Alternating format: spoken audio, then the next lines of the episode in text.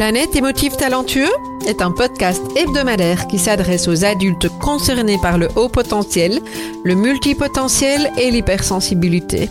À tous ceux qui vivent avec le sentiment de décalage et qui se posent mille et une questions. Vous découvrirez des clés pour vivre pleinement votre singularité de façon authentique par le biais d'entrevues avec des experts du haut potentiel et de l'hypersensibilité, des témoignages ainsi que des épisodes solo relatant de nombreux conseils dans le domaine. Planète émotif talentueux est animé par Nathalie Alsten, senior coach, thérapeute, auteur du livre Émotif talentueux, être soi autrement et fondatrice du congrès Douance, le seul congrès virtuel en francophonie destiné aux adultes surdoués et hautement sensibles. Bienvenue chez vous en direct de la planète Iti. Bonjour les émotifs talentueux, je suis très heureuse de vous retrouver cette semaine pour un nouvel épisode euh, qui va me permettre de vous transmettre un extrait d'une interview d'un précédent congrès d'Ouance, plus précisément avec Emmanuel Delrieux, Emmanuel qui va nous parler de euh, que faire dans la transformation du burn-out chez le haut potentiel intellectuel. Je sais que c'est un sujet qui touche beaucoup de personnes, euh, sachant que les personnes concernées par la douance sont très souvent définies comme des hyper, hein, on le sait, hypersensibles, hyperactives, cérébrale aimante. Et euh, en somme, euh, nous sommes très souvent considérés comme euh, les premières personnes à sentir lorsque quelque chose ne va pas, à catalyser les tensions. Et notre hyper adaptabilité à l'information est parfois notre force, mais aussi notre talon d'Achille. Alors, en quoi le burn-out, justement, va-t-il s'exprimer différemment chez les personnes à haut potentiel? Comment prévenir ce burn-out? Et puis comment l'accompagner? Eh bien, c'est ce que euh, Emmanuel va nous partager dans, dans cet extrait euh, de, euh, du congrès 2019. Euh, et je vous rappelle, pour les personnes qui ne savent pas, que cet extrait est disponible dans son intégralité dans l'expérience Pacte Potentiel, si cela vous intéresse. Et sans plus attendre, eh bien, je vous invite à euh, retrouver Emmanuel et moi-même pour cet extrait d'interview. À tout de suite.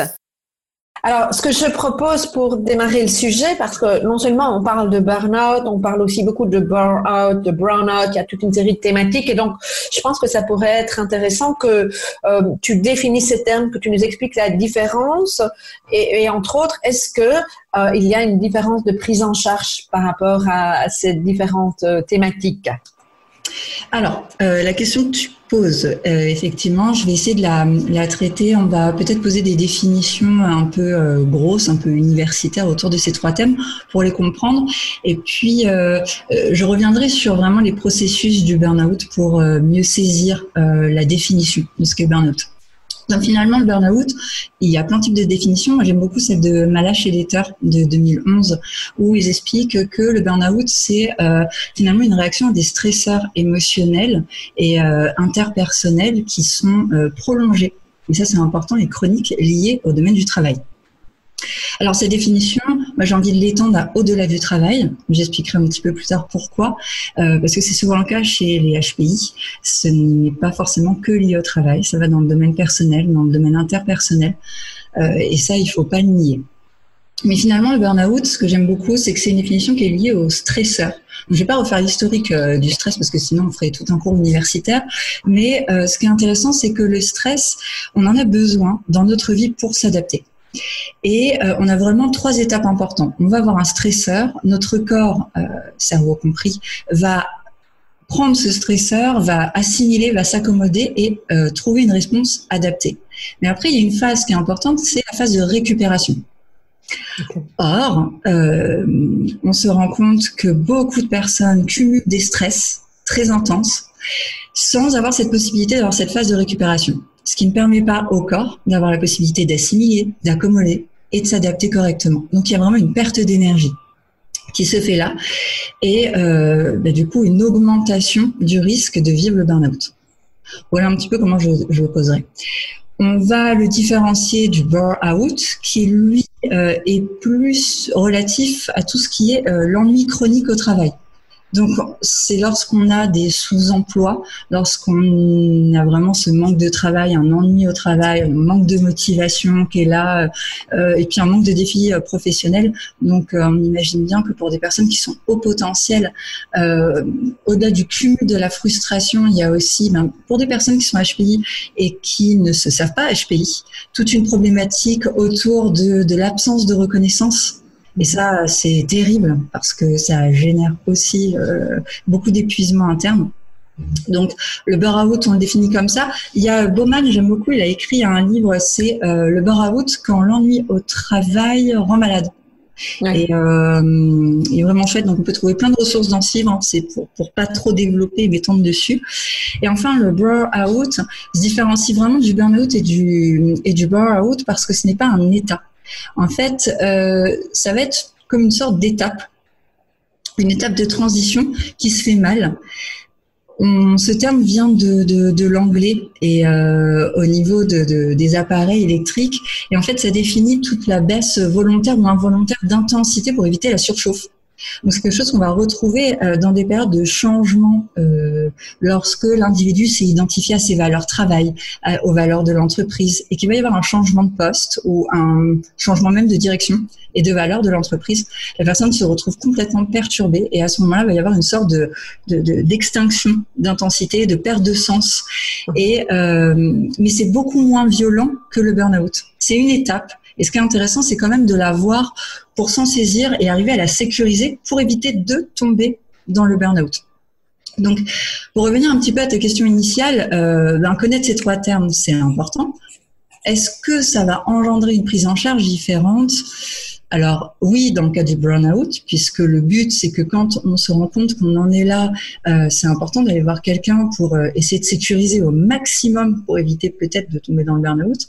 Après, très sincèrement, ça va changer le début de la prise en charge où on va travailler sur le contexte. Qu'est-ce qui a amené à vivre cet état de burn-out? Quels sont les différents processus? Et du coup on va regarder ces contextes euh, sociaux, environnementaux, que ce soit du domaine du travail, la famille, la relation de couple, la relation euh, aux amis qui amènent à cet état d'épuisement interne. En quoi le burn-out euh, est différent chez les personnes HPI et pourquoi il est difficile à observer par les professionnels de santé? Je ne sais pas si tu as quelque chose à rajouter par rapport à ça. Si, si, j'en ai plein.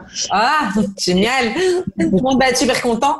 Alors, en fait, en quoi c'est différent? Pour ça, on revient un peu sur la définition des HPI. Alors, j'ai pas envie de refaire une grosse définition parce que euh, je pense que ça, ça a été traité euh, plein de fois. On sait que l'HPI est hyper, hyper sensible, hyper cérébral, hyper réactif, euh, hyper affectueux, hyper émotionnel, hyper tout. Mais surtout, ce qui m'intéresse, c'est cette hyper adaptabilité. Et cette hyper adaptabilité, euh, c'est une hyper adaptabilité à l'information. J'en reviens un petit peu à la définition de l'intelligence. Si je la réduis et que j'en viens peut-être à une définition un peu plus constructiviste, on est vraiment dans une définition de l'intelligence en termes d'adaptabilité pour euh, trouver des moyens et des procédures de plus en plus complexes et diversifiées pour atteindre des buts. Et ça, on l'observe chez les HPI, c'est-à-dire qu'ils ont une hyper-adaptabilité. Nous, en tant que thérapeute, la problématique est la suivante. Si on reprend notre jolie courbe gaussienne, donc euh, pour la visualiser, par exemple, j'aime bien prendre l'image du bois qu'a mangé un éléphant du petit prince. Donc on la voit bien, cette forme-là, euh, comme ça. Notre référence, théoriquement, en tant que thérapeute, elle est entre 90 et 110. Mmh. Donc, ce que je pose, c'est valable tant pour le burn-out, mais également pour tous les troubles associés, TDA, euh, dyspraxie, euh, plein de troubles associés. Si notre référence est là, on va se rendre compte qu'on va avoir une hétérogénéité de résultats, mais les résultats restent quand même au-dessus de 110. Donc, on va se dire, mais tout va bien, pourquoi cette personne se plaint? Sauf que si on change notre référentiel et qu'on passe à 130 et qu'on voit une hétérogénéité, qu'on dit que normalement, tout devrait être vers 130 et plus, or, on a des items qui se baladent à 120, parfois à 115, on est en droit de se poser la question de dire alors attention, on est sur un bassin HPI, mais il y a quelque chose, il y a un problème. Donc ça, c'est une manière un peu générale. C'est une lecture générale où j'invite vraiment euh, les personnes qui sont HPI ou qui se suspectent HPI hein, de vraiment réfléchir ça et s'il y a des professionnels qui écoutent aussi de pouvoir l'entendre. Maintenant, concrètement, ben, on se rend compte qu'on a des indicateurs au niveau cognitif qui nous permettent de voir que la personne HP est en train de faire un burn-out. Mmh. On a souvent une sensation de perte de mémoire. Euh, on arrive moins à charger la mémoire, clairement, alors qu'avant, on pouvait se souvenir de plein de choses. Une sensation que euh, il y a moins de faculté à maintenir plusieurs liens. Euh, je, je, c'est l'épreuve de similitude qui me fait ça, mais, mais, euh, mais de liens associatifs ensemble. Et puis, ce qui est extraordinaire, c'est que si on prend vraiment le test de la VICE, on se rend compte que systématiquement, des personnes qui sont HPI, qui font un burn-out et qui sont testées, vont avoir matrice, donc qui est le test de logique, qui va chuter. D'accord. Alors, il va pas être, euh, ça, ça, va rester euh, quand même assez extraordinaire, mais on pourrait retester la personne peut-être trois ans plus tard et on verrait mmh.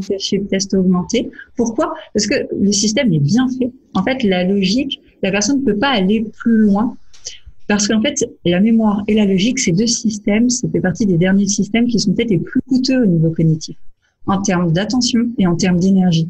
Or, j'en reviens et je fais ma petite digression, mais c'est important, sur le burn-out. Ce qui est vraiment caractéristique du burn-out, c'est qu'à un moment donné, le corps dit stop. Et le corps va dire stop pour le HPI de différentes manières. Ça peut être très violent, comme tout d'un coup ne plus arriver à se lever le matin alors que la veille tout allait bien. Ça va être euh, toutes ces petites choses que j'entends que trop et que malheureusement j'ai vécu aussi, c'est-à-dire euh, la chute de vélo. Et puis après la chute de vélo, c'est la chute de vélo, mais avec un accident un petit peu plus grave. Et puis ça va être la chute dans l'escalier. Et puis bon bref, toutes ces petites choses qui font qu'à un moment donné, on se dit mais mince, notre système attentionnel n'est plus là et on est plus vigilant, le corps parle. Et parfois, c'est au niveau cognitif. C'est-à-dire que c'est vraiment ces manifestations. On se dit, mais c'est pas possible, j'ai un trouble attentionnel en ce moment. J'arrive plus à euh, élaborer jusqu'au bout un processus de raisonnement, alors qu'avant, c'était d'une fluidité extraordinaire. Je me sens bête.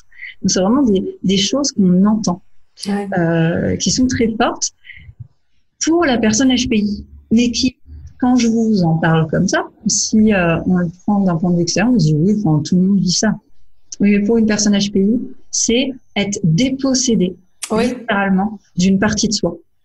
Et ça, c'est terrible. C'est un vécu qui est extrêmement fort et euh, extrêmement douloureux. Donc, il faut savoir entendre. Donc, à votre question, est-ce que le burn-out se vit différemment pour une personne qui est HPI ou THPI Clairement, ça se vit différemment, mais on va avoir des subtilités de symptômes, et c'est ces subtilités euh, auxquelles il faut être averti. C'est-à-dire que même la personne HPI, souvent, est dans le déni de son burn-out. Donc moi, quand je reçois des patients, ils arrivent, beaucoup ne savent pas qu'ils font un burn-out. Non, bien sûr. Et ils vont avoir la bonne surprise de l'apprendre. Donc pour ça, je vais employer un peu euh, différentes métaphores parce que je trouve qu'une image vaut mille mots. Hein, il y a Freudenberger qui en, en 76 a donné cette image de l'incendie quand il parlait du burn-out. Elle est géniale. Mais moi, j'aime bien utiliser deux images. Je prends euh, celle de la voiture parce qu'elle me concerne euh, directement. C'est-à-dire que dans une voiture, on a la jauge à essence. Et normalement, quand on a cette jauge, on doit aller à la station pour faire le plein. Euh, c'est une petite anecdote, mais moi, quand j'avais 20 ans, je m'amusais beaucoup avec euh, ma deux chevaux et ma 205 à savoir, une fois que j'avais passé la barrière, jusqu'où, combien de kilomètres je pouvais faire, en combien de temps jusqu'à la prochaine station. Je vois. Donc, j'ai un ami qui euh, m'a dit, non mais Emmanuel, faire ça, c'est bousiller littéralement le moteur de ta voiture. Je ne savais pas. Et c'est bien plus tard, quand j'ai eu mes premiers patients en burn je me dis, mais, oh, mais complètement, c'est ça. Le corps fait ça. Ah le HPI ne peut pas s'empêcher d'être dans l'extrême. Il peut pas, il n'y a pas une variabilité euh, tempérée. Il va au-delà de ses limites constamment, que ce soit en, en termes intellect ou en termes émotionnels. Mmh mmh Et finalement, au bout d'un moment, le corps, il est épuisé. Sauf que la personne n'a pas appris à avoir les bons indicateurs. C'est-à-dire que cette jauge-là, il ne les écoute pas. Et quand ça tombe, ben ça fait mal, généralement. Et la deuxième image que j'aime bien employer, c'est celle que j'emprunte à la médecine traditionnelle chinoise, où euh, ils ont ce concept de ki vital, d'énergie vitale, qui est donné à la naissance. Euh, et ils prennent cette, cette image de la bougie, en expliquant voilà, on a cette bougie et on doit être responsable de cette bougie tout au long de sa vie.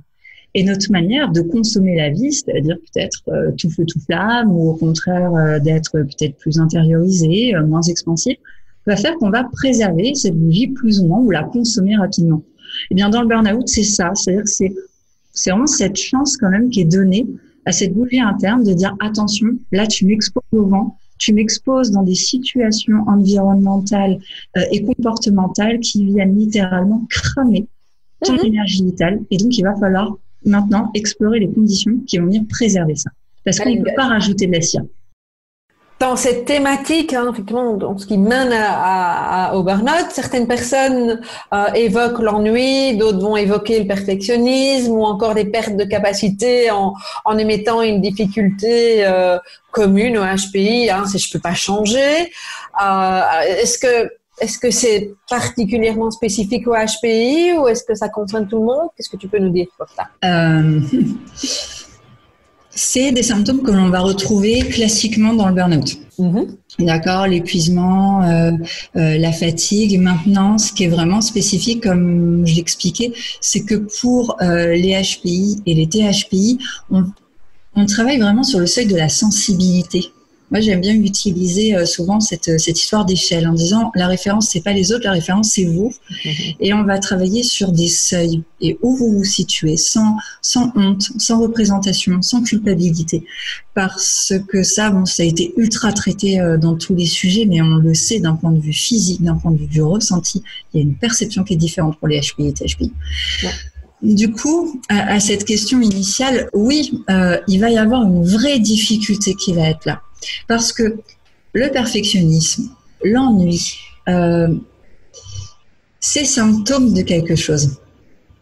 Ça veut dire quelque chose. Ça veut dire qu'il y a le moi des... Enfin, c'est tout notre mode de relation. Et là, je vais rentrer un peu en profondeur sur le burn-out. C'est-à-dire que euh, là, on a parlé beaucoup des comportements. Donc, en ça, oui, on voit bien qu'il y a une différence chez les HPI dans la manifestation comportementale. Il y a besoin, besoin comprendre les processus et les mécanismes individuels qui nous ont amenés à ce burn-out. Donc là, c'est compliqué parce qu'une personne qui arrive en disant, euh, qui bon, prend conscience, on va dire que ça y est, elle a pris conscience qu'elle fait un burn-out, a tendance à d'abord regarder quels sont les événements extérieurs qui m'ont conduit à faire ce burn-out. Et on ne peut pas d'entrée de jeu dire à l'individu, oui, mais en fait, vous êtes aussi co-responsable de ce burn-out. C'est pas possible. Euh, parce qu'il faut d'abord aller inspecter tout ça. Maintenant, ça fait partie d'un vrai travail en profondeur, c'est-à-dire de dire, oui, ben mon hyper-perfectionnisme, quand je l'ai placé, quand je l'ai fait, euh, c'était pourquoi? Est-ce que c'était un besoin de reconnaissance? Est-ce qu'est-ce que je joue derrière? Est-ce que c'est une peur du rejet? Est-ce que c'est un besoin de plaire?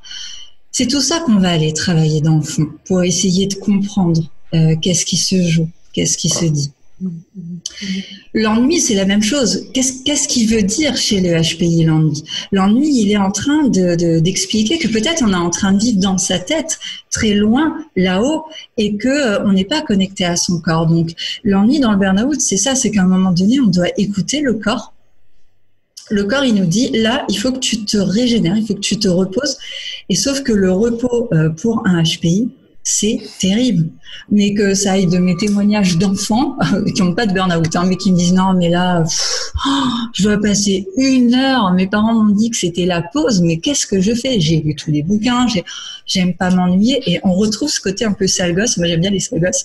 On, retrouve un peu ce côté sale gosse chez les adultes qui disent mais mais euh, je suis sur le canapé, j'ai plus rien à faire, je m'ennuie profondément, je vais pas passer ma vie comme ça.